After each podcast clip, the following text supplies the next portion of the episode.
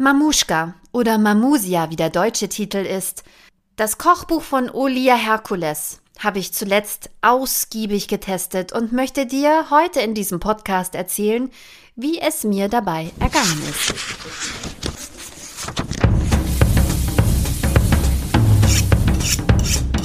Warum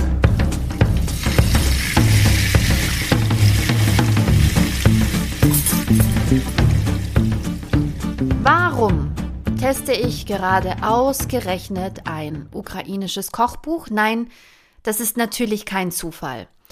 Olia Herkules ist mir natürlich keine Unbekannte. Ich folge ihr schon ganz lange in Social Media. Ich schaue, was sie kocht und brutzelt und habe schon lange geliebäugelt mit ihren Kochbüchern. Und dann kam das, womit ich nicht gerechnet habe. Vielleicht gibt es einige schlaue Menschen, die damit gerechnet haben, aber dass wir einen Krieg haben, direkt vor unserer Haustür in der Ukraine. Damit habe ich nicht gerechnet. Nachdem ich Kochbücher oft benutze, um mich näher zu fühlen, um zu reisen in meinem Kochtopf, um zu verstehen, habe ich auch in dieser Zeit der allgemeinen Verwirrung und des Schocks mich auf die Suche gemacht nach einem ukrainischen Kochbuch. Und natürlich musste es eines von Olia sein. Es war aber gar nicht so einfach. Tatsächlich waren rucki zucki alle Kochbücher ausverkauft. Und ich habe gerade noch so Mamuschka bekommen. Okay, ich habe parallel auch noch Summer Kitchens bestellt, was dann aber viel später erst ankam. Wir reden hier von Wochen später. Und beide sind auch auf Englisch. Ich habe kein einziges Kochbuch auf Deutsch gefunden. Inzwischen habe ich gesehen, sind die Kochbücher wieder zu bestellen. Der, der, deutsche Titel von Mamuschka ist allerdings Mamusia und ist im DK Verlag erschienen. Der Untertitel des Buches ist Recipes from Ukraine and Beyond. Und das finde ich eigentlich sehr schön, dass man in dem Buch auch mitgenommen wird, eben nicht nur monothematisch in ukrainische Rezepte, sondern die Ukraine ist eingebettet in verschiedene Länder und all diese Länder haben auch ihre kulinarischen Traditionen natürlich abgegeben und die Länder haben sich gegenseitig beeinflusst. Das Buch ist ursprünglich schon aus dem Jahr 2015. Olia ist noch ein bisschen jünger auf den Fotos, aber was eigentlich wirklich herzzerreißend ist, ist, dass Mamuschka eben nicht nur ein Kochbuch ist. Es ist auch ein Fotoalbum. Sie hat wahnsinnig viele Bilder drin ihrer Familie, ihres Heimatorts, der im Moment russisch besetzt ist. Wir sind praktisch mit ihr in ihrem Heimatort, mit ihrer Familie im Sommer, stehen in ganz einfachen Küchen und kochen die unterschiedlichen Gerichte ihres Zuhauses ihrer Heimat. Wir kochen ihre Heimat. Die Gerichte der Ukraine, du hörst vielleicht das Buch ein bisschen blättern, die Gerichte der Ukraine sind erdig, was allein schon durch die vielen ähm, rote Beete natürlich kommt. Sehr, sehr erdverbunden, sehr ähm, bodenständig, handfest und damit aber, wie man so schön sagt, Soul Food. Sehr teilweise einfach, aber nicht im Sinne von nicht raffiniert, sondern nicht absichtlich verkompliziert, sondern aus einfachen Zutaten auch feine Dinge gemacht, wie zum Beispiel die Manti, die ich ausprobiert habe. Ja, genau. Genau wie die türkischen Manti sind es kleine Teigtaschen, aber die sind wunderschön geformt und ich habe immer so ein bisschen Angst, ob ich das auch so hinkriege wie in einem Kochbuch. Gott sei Dank gibt es ein Foto, und eine sehr gute Beschreibung, wie man Manti zumacht, damit sie so schön aussehen wie die Manti im Kochbuch. Sie sind mit Fleisch gefüllt und ähm, dann werden sie gedämpft und sie waren unfassbar köstlich, unfassbar köstlich. Ich koche ja nicht so viel mit Fleisch, aber ich muss sagen, mh, hm, die sind schon wirklich wahnsinnig gut.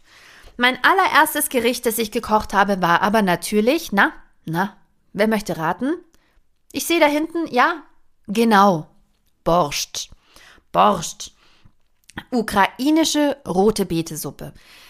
Ich habe schon öfter Borsch gegessen und ich finde, Borsch kann sehr gut schmecken. Borsch kann aber auch langweilig schmecken. Und rote Beete ist nur wirklich nicht jedermanns Sache. Aber dieser Borsch, handgeschnibbelt, mit Liebe, kleine Stiftchen von allem, war oh, köstlich. Wirklich köstlich. Es kommt natürlich ukrainischer Sauerrahm rein.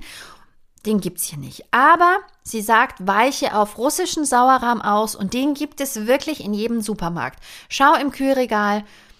Es gibt eine Marke, die steht überall, zumindest sogar in meiner schwäbischen Provinz. Deshalb bin ich ganz sicher auch in deiner Nähe.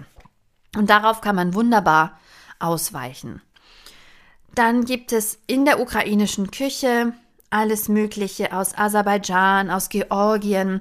Und ich habe mich für ein armenisches Hähnchen noch entschieden. Das Rezept war etwas, was mir sofort ins Auge gesprungen ist. Und dieses Hähnchen, ich, mir läuft sofort das Wasser im Mund zusammen.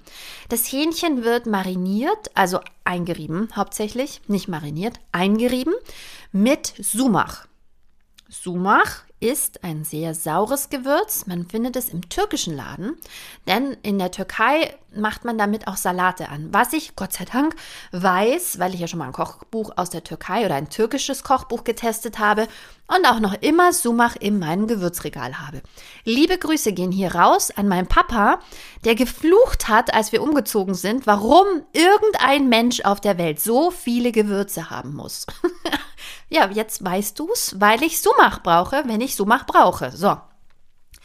Das, Hühn, das, äh, das Brathähnchen wird eingeschmiert mit einer Mischung aus Olivenöl und Sumach und dann wird es auch noch gefüllt. Okay, vielleicht macht man das in umgekehrter Reihenfolge. Es wird gefüllt mit einer Mischung aus Zitrone, Pflaumen und Walnüssen.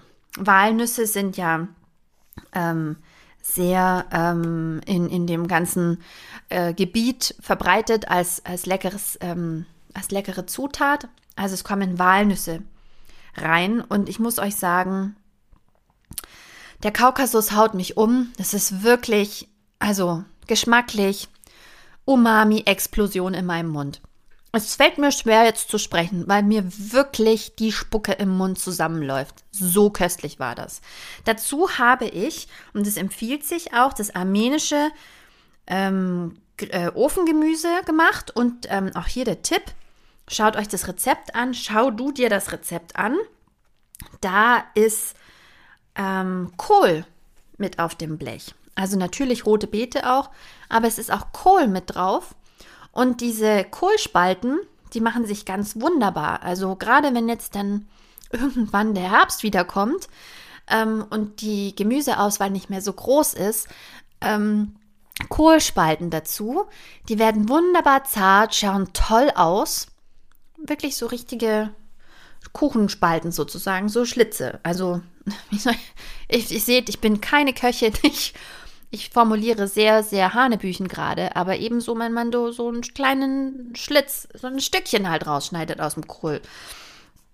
Ähm, das war ganz köstlich. Überhaupt, alles, was ich ausprobiert habe, war einfach köstlich. Was auch sehr lecker war, ähm, das ist ein Rezept, was ich schon an anderer Stelle mal ähnlich entdeckt habe, waren die ukrainischen Gnocchi. Die heißen bei ihr Haluschki oder eben ukrainische Gnocchi. Donna Hay hat ein Rezept, das geht so ähnlich, auch mit Ricotta und Mehl statt mit gekochten Kartoffeln. Damit sind diese Gnocchi rasend schnell zubereitet. Im Prinzip matscht man nur die Zutaten zusammen, rollt aus, schnibbel, schnibbel ab ins Wasser. Und ähm, ich könnte mir das tatsächlich sehr gut vorstellen, zum Beispiel mit Salbei-Butter als kleine Vorspeise oder als schnelles Abendessen. Sie macht die Gnocchi süß. Und zwar mit ein bisschen Ahornsirup und griechischem Joghurt. Griechischer Joghurt kommt wahrscheinlich, würde ich jetzt mal tippen, am nächsten dem ähm, nah, was, was der russische oder ukrainische Sauerrahm ist, den du sehr gut im Supermarkt bekommen kannst. Hab ich, das habe ich gerade schon erzählt. Oder ich nehme ja diesen Podcast jetzt nochmal auf, weil mir zwischendrin einfach wirklich die Worte gefehlt haben, wie ich ähm, über den Krieg zu diesem Kochbuch komme, ohne dass es total plump klingt. Ich sag's dir so einfach gerade raus. Es ist nicht einfach. Die Produkte, die sie da benutzt, wenn es wirklich schwierig wird, die zu bekommen, dann schau, dass du in einen Supermarkt gehst, der diese Spezialitäten-Länderregale hat. Ich nenne keine Namen, aber du weißt sicherlich, dass es diese Spezialitäten-Länderregale gibt. Und du findest in jedem Supermarkt dann auch diese ähm, eingelegten Tomaten, zum Beispiel im russischen Regal, die Gürkchen, den Quark findest du in jedem, in jedem Regal, Kühlregal ähm, von einer russischen Marke. Twarok heißt der, weil es den ukrainischen Quark einfach nicht gibt. Aber Twarok war also wirklich, Twarok war wirklich eine Erleuchtung in diesem Kochbuch. Twarok ist ähm, ein Quark, aber ganz fest, ein bisschen wie Hüttenkäse, aus dem das Wasser rausgedrückt worden ist. So ein bisschen wie ganz fester Ricotta. Und eines meiner absoluten Lieblingsrezepte in diesem Buch ist der gebackene ukrainische Käsekuchen. Und der wird auch mit Twarok gemacht. Den habe ich jetzt schon mehrmals gebacken. Und der ist wirklich wahnsinnig köstlich. Nicht so, so süß und saftig und ein Kastenkuchen. Und ähm, er ist ohne Mehl, sondern mit ähm, Hartweizen, Seminola und wirklich wahnsinnig lecker. Diesen Kuchen backe ich auch nach diesem Kochbuchtest immer wieder. Wo wir schon bei den Süßspeisen sind, ja, du siehst, ich habe ganz viel an Überleitungen gearbeitet. Wo wir schon bei den Süßspeisen sind, ganz toll fand ich auch die Pancakes, Olatki. Olatki macht man mit Kefir oder Naturjoghurt statt mit Milch. Und dann kommt Ei und Mehl, Natron rein, ein bisschen Salz und, na, kein Zucker. Richtig, kein Zucker. Ich war erst skeptisch, denn ich habe schon Rezepte gekocht, in denen kein Zucker war und die waren nicht gut. Aber das Rezept war wirklich lecker und man isst ja sowieso irgendwas Süßes dazu. Ahornsirup oder Marmelade oder Kompott. Und deshalb brauchen die Olatki gar keinen Zucker. Und natürlich isst man in der Ukraine auch hier Sauerrahm oder, ähm, oder na, Naturjoghurt dazu. Sehr lecker, sehr, sehr lecker. Meine Tochter wird dann zwar immer so ein bisschen sauer und fragt dann immer schon ganz skeptisch, Mama, du hast Pancakes gemacht. Ist das jetzt schon wieder vegan? Also nein, es ist ukrainisch. Naja, mal probieren. ist nicht zu experimentierfreudig im Moment. Und leicht auf 180, das liegt wohl am Alter. Ich als alte Hefeteigfreundin habe mich natürlich auch gefreut, dass man in der Ukraine gerne mit Hefeteig backt und habe deshalb auch die Wespennester getestet und den Mohnstrudel. Also die Mohnrolle, Poppy Seed Roll, ist wohl ein ukrainisches Nationalgericht, weil wenn du auf Instagram mal ukrainische Küche suchst, dann findest du überall Mohnrollen. Und ich muss sagen, das war wirklich sehr lecker. Ich muss noch ein bisschen an meiner, an meiner Teigdichte arbeiten, also daran, wie dünn ich den Teig ausrolle, weil er war ein ganz kleines Mühe zu dünn für die letzte Hülle sozusagen. Und dann ist mir der Teig so ein bisschen aufgeplatzt beim Backen, aber mit welchem Effekt? Es kam einfach Füllung raus und die bestand aus Nüssen und Mohn und Zucker. Jetzt ist schon wieder soweit. Und dann ist es karamellisiert. Und vielleicht mache ich das in Zukunft mit Absicht, dass meine Mohnrolle einfach Risse hat, weil das war köstlich. Köstlich. Was gibt es in diesem wunderbaren Kochbuch noch? Sie hat auch ähm, tra den traditionellen ukrainischen Osterkuchen, so eine Art Hefekuchen mit drin. Den wollte ich eigentlich auch backen, kam aber dann nicht dazu. Und den macht man in Dosen. Ich habe extra Konservendosen gesammelt und dann kam ich nicht dazu. Das war ein bisschen ärgerlich. Außerdem hat sie auch Rezepte für Getränke mit drin, zum Beispiel für Sirup oder für Punsch oder für Black Currant Wodka, also Wodka mit schwarzen Johannisbeeren, würde ich jetzt mal sagen.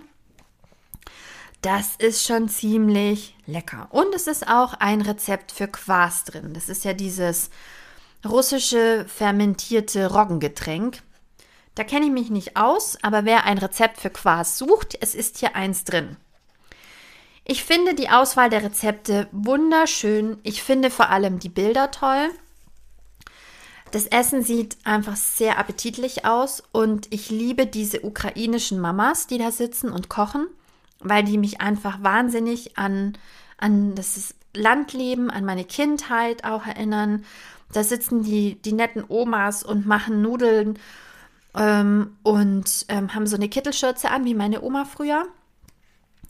Ich werde auf jeden Fall noch ein Rezept ausprobieren mit Nudli.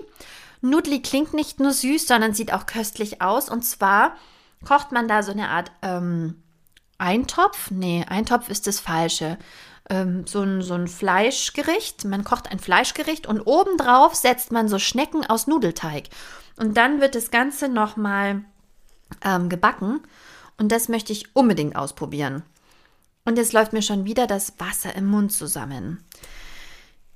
Mamushka oder Mamusia, wie der deutsche Titel ist, ist eine Empfehlung natürlich für alle, die gerne sich der Ukraine und den ukrainischen Menschen dadurch näher fühlen möchten, indem sie essen und schmecken und fühlen, was ukrainisches Essen ist. Es gibt sehr viele Möglichkeiten, sich im Moment zu engagieren. Hör nicht auf damit oder fang auf jeden Fall damit an. Aber für, für dieses Gefühl, sich näher fühlen zu möchten oder zu verstehen oder näher kennenzulernen, das ist ein gutes Wort. Näher kennenzulernen. Das Land und den Geschmack des Landes in dem gerade dieser schreckliche Krieg herrscht, dann hol dir unbedingt dieses Kochbuch. Und folge auch Olia auf Instagram, denn ähm, sie berichtet sehr viel aus ihrer Heimat. Wie gesagt, ihre Heimatstadt ist gerade unter russischer Besatzung.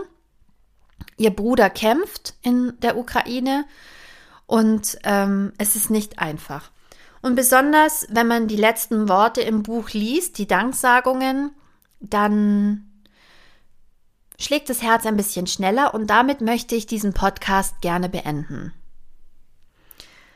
Before I begin, I would like to thank my dad Petro and my mom Olga for everything that they have done for me.